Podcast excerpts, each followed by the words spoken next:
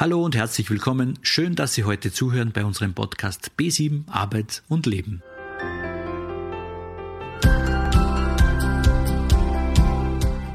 Unser autonomes Nervensystem reagiert auf Erfahrungen, die wir in der Vergangenheit gemacht haben und sichert damit unser Überleben.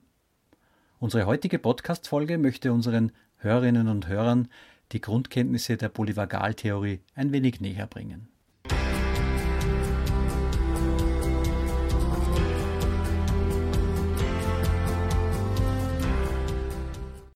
In der heutigen Gesellschaft leidet der Mensch häufig an Dauerstress durch erhöhte und permanente Reizüberflutung oder Krisen und schlechte Nachrichten. Diese Dauerstresssituation war in der Steinzeit nicht gegeben. Zur Nahrungssicherstellung gingen wir auf die Jagd, damit hatten wir einen kurzen, überschaubaren, stressigen Moment. Damals war der Mensch noch viel stärker in einem sozialen Gefüge eingegliedert. Der moderne Mensch, der heutzutage in einer digitalen Welt lebt und vielleicht online an einer Videokonferenz teilnimmt, ist relativ hohen Stressfaktoren ausgeliefert. Die Polyvagaltheorie gibt uns eine Erklärung, wie wir uns in bestimmten Situationen verhalten. Hören Sie heute etwas über Stressmuster und mögliche Bewältigungsstrategien und wie man diese Theorie alltagstauglich verstehen und verwenden kann.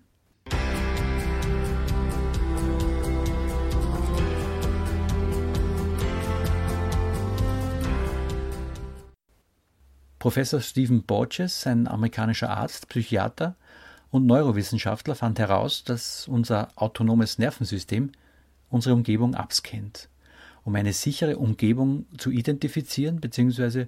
um Bedrohungen aufzuspüren. Das Wunderbare dabei, das Ganze passiert autonom und ohne unser Bewusstsein.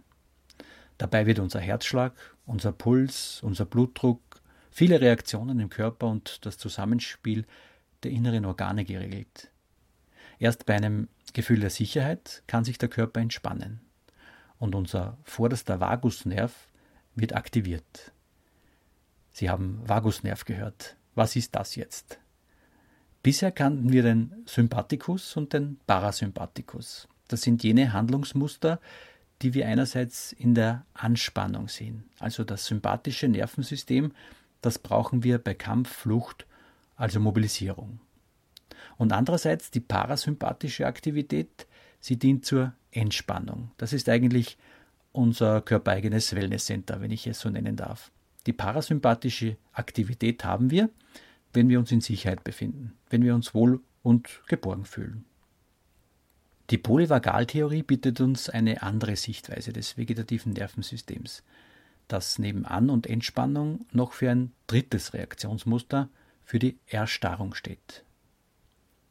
Der vordere Vagusnerv beinhaltet zum Beispiel das Gesicht, das Kiefer, den Kehlkopf, die Lunge, das Zwerchfell, die Augen und die Mimik. Wenn der vordere Vagus aktiviert ist, fühlen wir uns entspannt und sicher. Wenn in diesem Zustand ein Problem auftaucht, versuchen wir in einer gleichmäßigen und ruhigen Art zu kommunizieren. Wir sind empathischer und können uns mit anderen Menschen besser verbinden. Aber es gibt nicht nur einen vorderen, sondern auch einen hinteren Vagusnerv. Der hintere, auch dorsale Ast oder Zweig des Vagusnervs genannt, entspringt dem zwölften Hirnnerven. Der Vagusnerv führt im Nacken, dort wo häufig unsere Verspannungen entstehen, am ersten Halswirbel vorbei. Wenn es jetzt dazu einer Verengung durch muskuläre Verspannung kommt, dann kann es sein, dass der Vagusnerv in eine Kompression kommt, das heißt, dass er zusammengedrückt wird.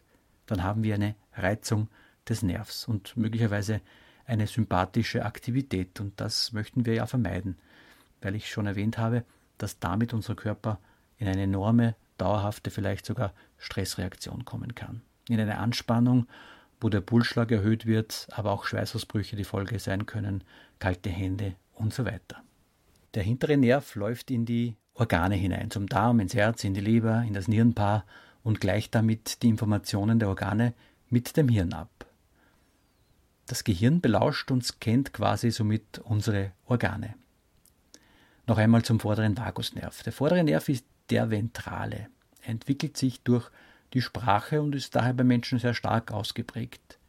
Deshalb ist der ventrale Nerv bei Menschen viel stärker ausgeprägt als bei Tieren. Allerdings in unserer schnelllebigen und stressigen Welt hat er sich bei vielen Menschen zurückgebildet. Und das bedeutet, dass sie nicht mehr so sozial agieren können und sich zurückziehen und teilweise sogar erstarren, weil der Stress sich auf dem dorsalen Vagusnerv auswirkt und auf dem Sympathikus, der den Reiz gibt durch diesen Stress. Nimmt unser Körper bedingt durch ein vergangenes Trauma oder eine schlechte Erfahrung eine Situation als Gefahr wahr, fühlen wir uns nicht mehr sicher. Das Wissen, dass unser Nervensystem in derartigen Situationen einfach nur versucht, uns in Sicherheit zu bringen, kann uns helfen, mehr Mitgefühl für unsere eigenen Reaktionen zu lernen. Denn das autonome Nervensystem reagiert noch bevor eine Bewertung durch die Kognition stattfindet.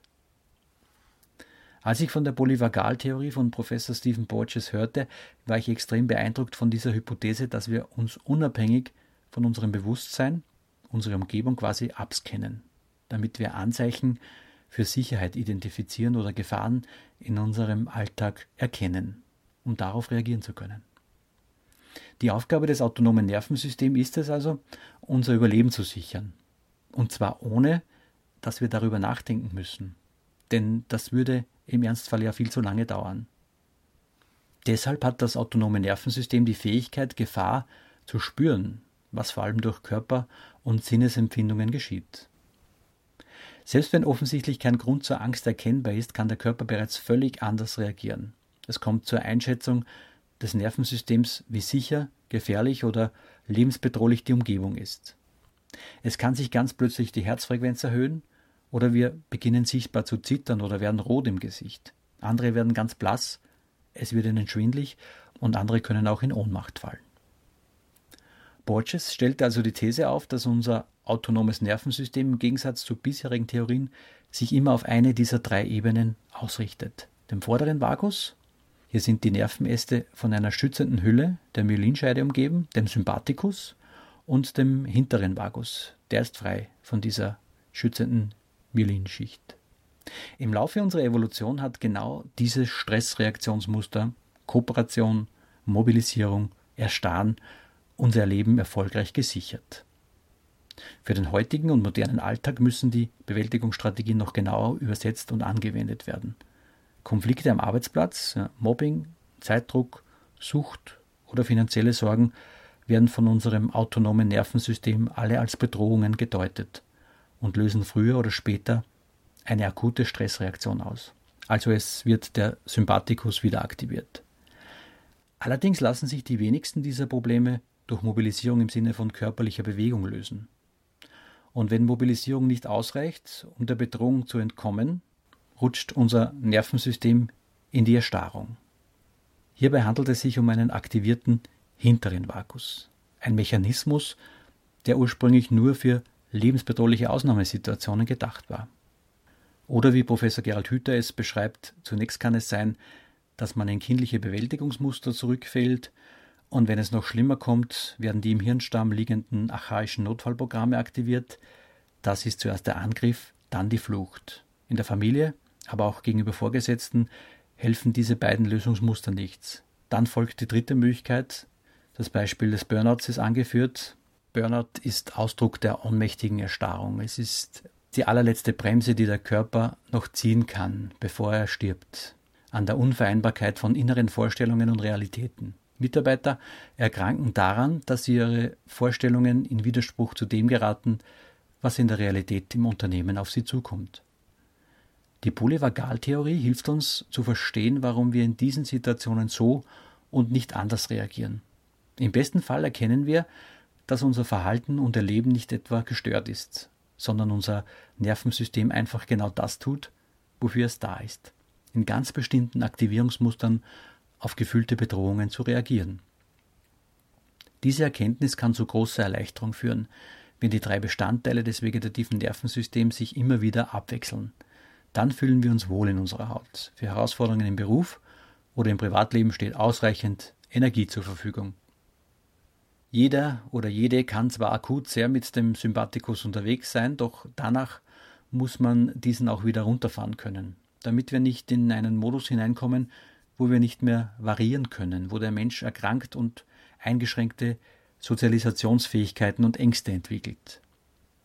Bevor es zu spät ist, ist eine Achtsamkeit auf die Atmung zu legen. Ich muss den Fokus auf die Ausatmung legen, um Entspannung herbeiführen zu können.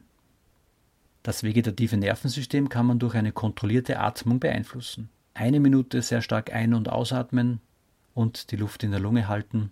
Sechs Atemzüge pro Minute ist eine gute Atemfrequenz, um den Sympathikus herunterzufahren und dem Parasympathikus mehr Einfluss zu gewähren.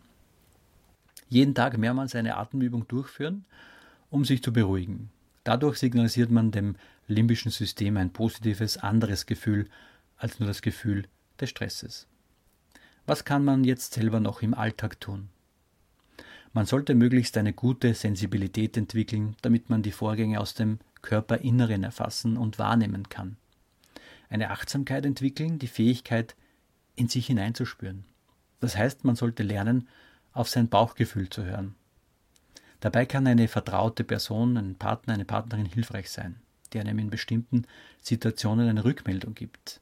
Man muss merken, wann ist eine Person zu stark im Sympathikus bzw. im dorsalen Vagus. Bewegung und Krafttraining kann das Nervensystem ebenfalls gut stimulieren. Bei Beschwerden und länger andauernden Problemen suchen Sie bitte einen Arzt, eine Ärztin oder Neurologin oder Neurologen auf.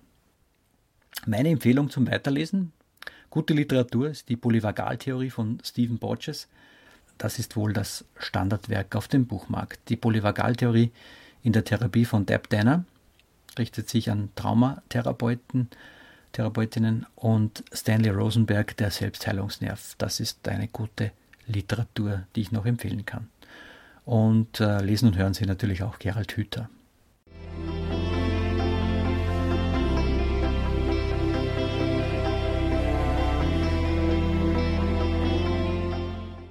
Gefühlte Sicherheit ist laut der Polyvagaltheorie die wichtigste Voraussetzung für unser Wohlbefinden. Vereinfacht gesagt, wenn Ihr Nervensystem sich sicher fühlt, geht es Ihnen gut. Unser autonomes Nervensystem spürt Sicherheit und Gefahr, hauptsächlich durch Körper- und Sinnesempfindungen. Das Ergebnis, ob das autonome Nervensystem sich sicher fühlt oder nicht, ist relativ unabhängig von unseren bewussten Gedanken und Meinungen. Wenn wir uns wohlfühlen, uns also für das vegetative Nervensystem in absoluter Sicherheit befinden, bestimmt der ventral-parasympathische Zweig des Vagusnervs, das soziale System, unser Verhalten. Wird vermehrt Aktivität und Leistung von einer Situation gefordert, übernimmt der Sympathikus die Führung und stellt für die Bewältigung die entsprechenden Ressourcen zur Verfügung. Erhält das vegetative Nervensystem Signale von ernsthafter Gefahr, drosselt der Parasympathikus die Organsteuerung auf ein Minimalniveau. Wir fallen in die Erstarrung. Schön, dass Sie mir zugehört haben. Alles Gute, bleiben Sie neugierig und lieben Sie das Leben. Ich freue mich sehr, dass Sie hier sind. Dieser Podcast ist gefördert vom Arbeitsmarktservice Oberösterreich.